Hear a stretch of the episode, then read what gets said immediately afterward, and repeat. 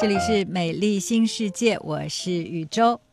玻尿酸呢，渐渐的就作为医美的一个产品啊，被很多的爱美人士所接受，有外用的，也有注射的、填充的。反正对于我们爱美的女性来讲呢，很多人都会使用玻尿酸。今天在节目里面呢，想跟各位来说一说用玻尿酸来进行填充。那我自己呢，也曾经尝试过海体，它其实也是一种玻尿酸来填充颈纹。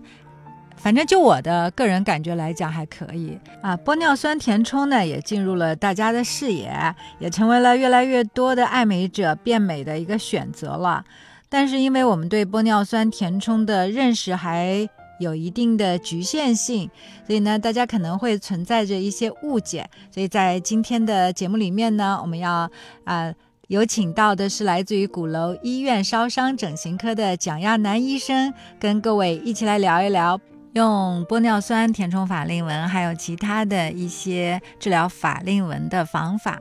蒋医生你好。哎，Hello，大家好。嗯，其实说到玻尿酸填充的话呢，我上次做的那个就是嗨体的话，它也应该算是玻尿酸的填充的一种了。嗯，对，嗯，很多项目呢开始已经用玻尿酸来进行填充啊、注射啊，让我们可以变得更美。那但是我们很多人可能对它不太了解啊，会存在着一些误区。我不知道，就是在你平时的过程当中，你就是求美者问你最多的对于玻尿酸的填充是一些什么样的问题呢？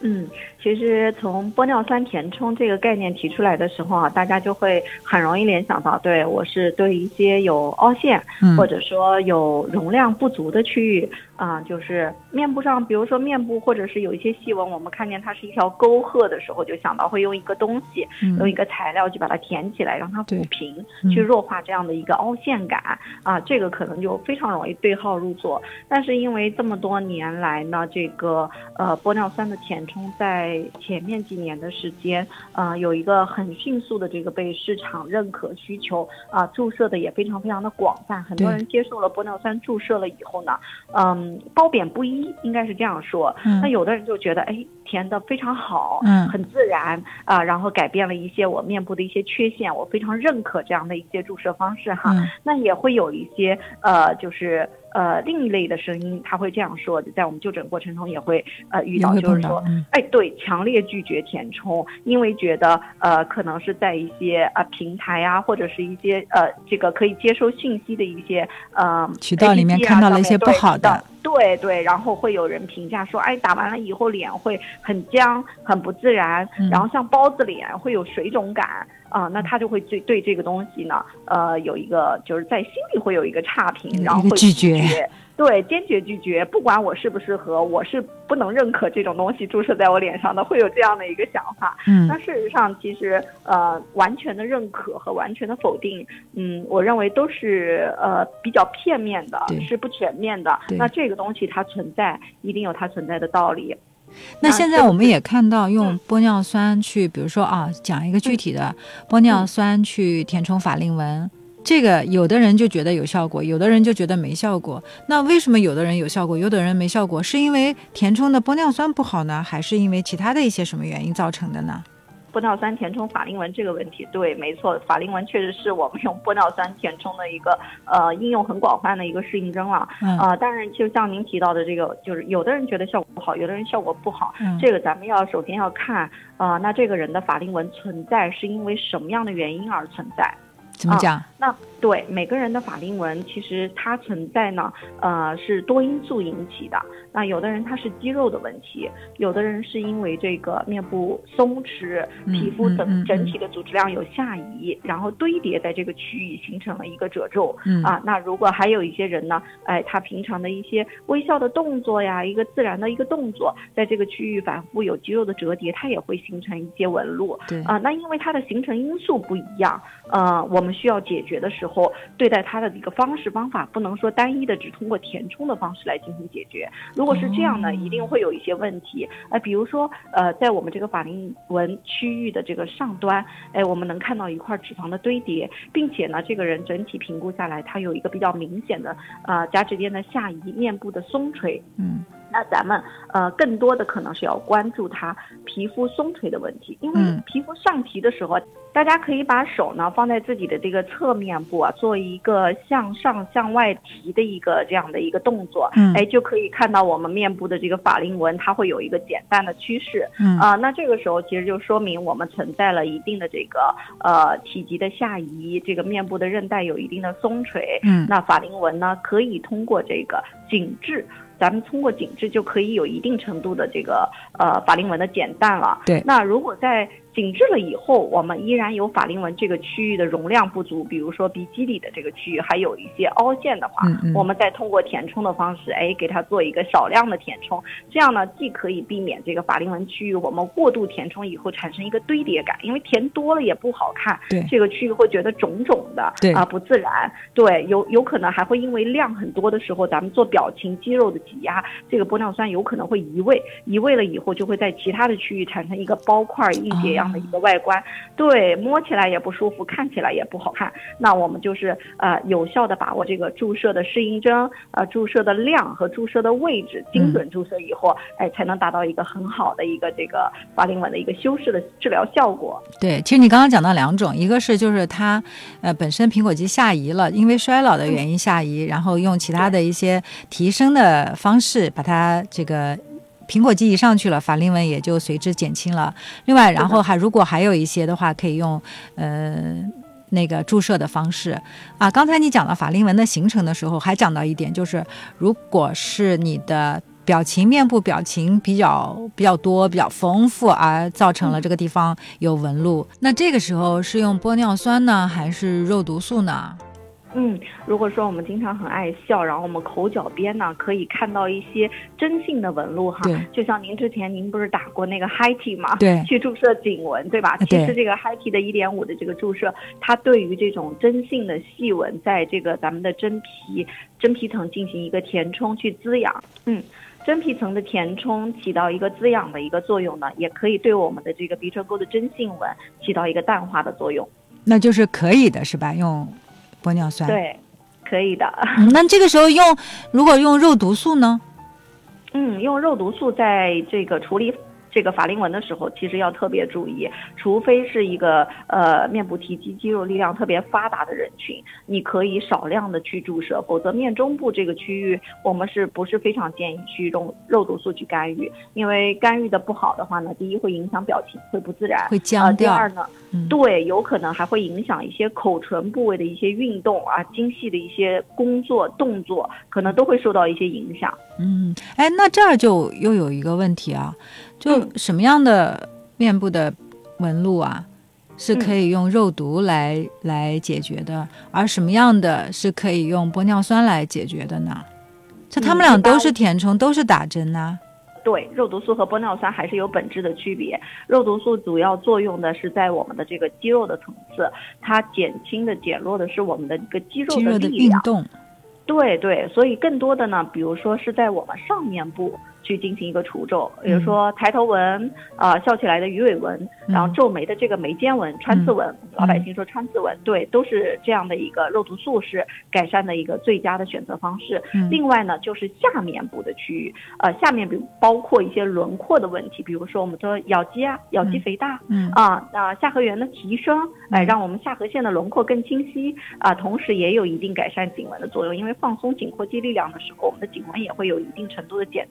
淡。那么玻尿酸基本上还是以容量缺失的填充为主，比如说上面部我们有太阳穴的问题需要填充啊，呃，有的时候会说叫夫妻宫啊，这个位置台湾人很会喜欢说夫妻宫，如果这个区域凹陷的话呢，呃，会觉得呃面相看起来不那么柔和，不那么容易亲近啊。另外就是中中面部，我们亚洲人喜欢流线型的这个线条轮廓。如果有夹凹，呃，虽然就很像欧美人的那个审美，呃，但是会觉得比较刚啊，不够柔和。那对面中部的夹凹，我们也也会可以用透明质酸来进行填充，就是玻尿酸填充。另外就是法令纹的问题啊，苹果肌的问题啊，包括泪沟的问题啊，啊这样一些区域，还有鼻子、呃下巴。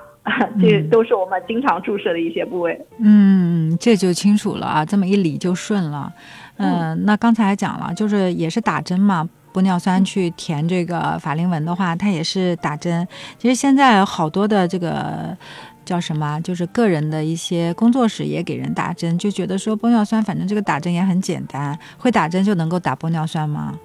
哦，绝对不是这样。呃，玻尿酸其实在我们的所有的注射填充物中，呃，玻尿酸它还是有一定的风险的。嗯，那可能很多人都已经在呃网络上有了解到，呃，玻尿酸最大的风险就是血管的栓塞，就是说我们的这个注射填充物，呃，不管因为什么样的原因进入到这个血管内的时候，它会导致一个血管的堵塞。那在一些非常重要的面部血管。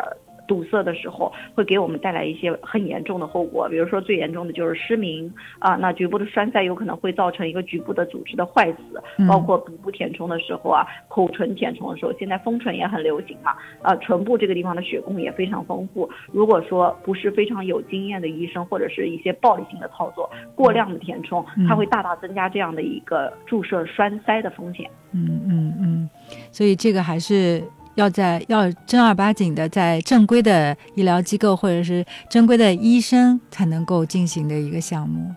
对，啊，所以大家也不要说啊，我我认识人会打针就能够打玻尿酸，这个是有一定的风险的。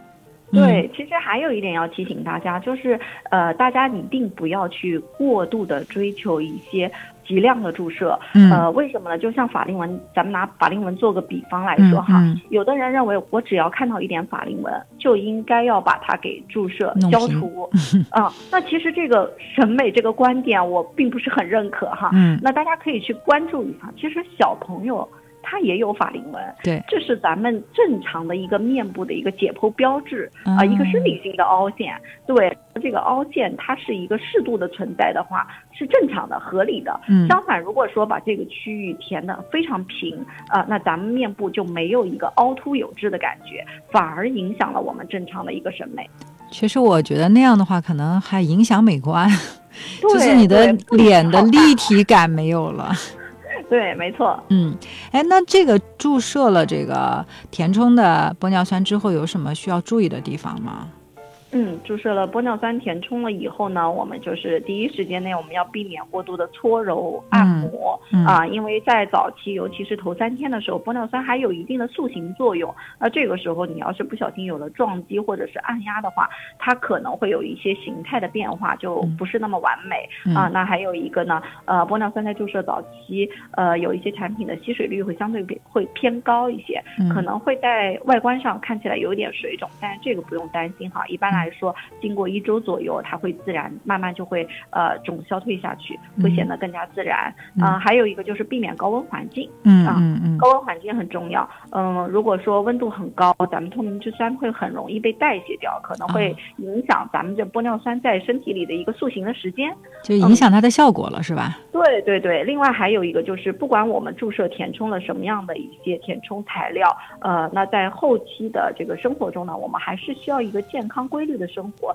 尽量避免去过度的呃熬夜啊、疲劳啊，呃，因为有一些填充，比如说像交联的透明质酸，会有一些交联剂的存在，有一些杂质啊，那呃存在在人体里的时候呢，如果说在你免疫力非常低下的时候，确实可能会有。嗯，出现这种无菌性的炎症反应。那如果真的出现了无菌性炎症，比如说注射部位不明原因的出现了这个呃红肿，呃摸起来有疼痛的感觉，呃，先想想自己这段时间是不是有一个非常。疲劳的一个感觉，生活状态，哎，对，然后另外就是及时就医，啊，我们根据这个呃皮肤的外观的情况啊，还有你之前的注射史，会给你一个合适的治疗，帮你解决问题。嗯嗯嗯，其实这个呢，就是可能你去医院做的话，医生都会做一个小小提醒的，对吧？对，是。嗯，其实说到这个法令纹，你刚刚也讲了，就是有不同的嗯原因造成的。那除了我们讲啊，我们多讲两句，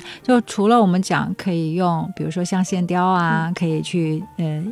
提升我们的苹果肌嘛，可以减减轻法令纹。刚才也讲了，用这个玻尿酸的填充也可以减轻法令纹。那如果对，比如说一些微创的手术，或者对一些注射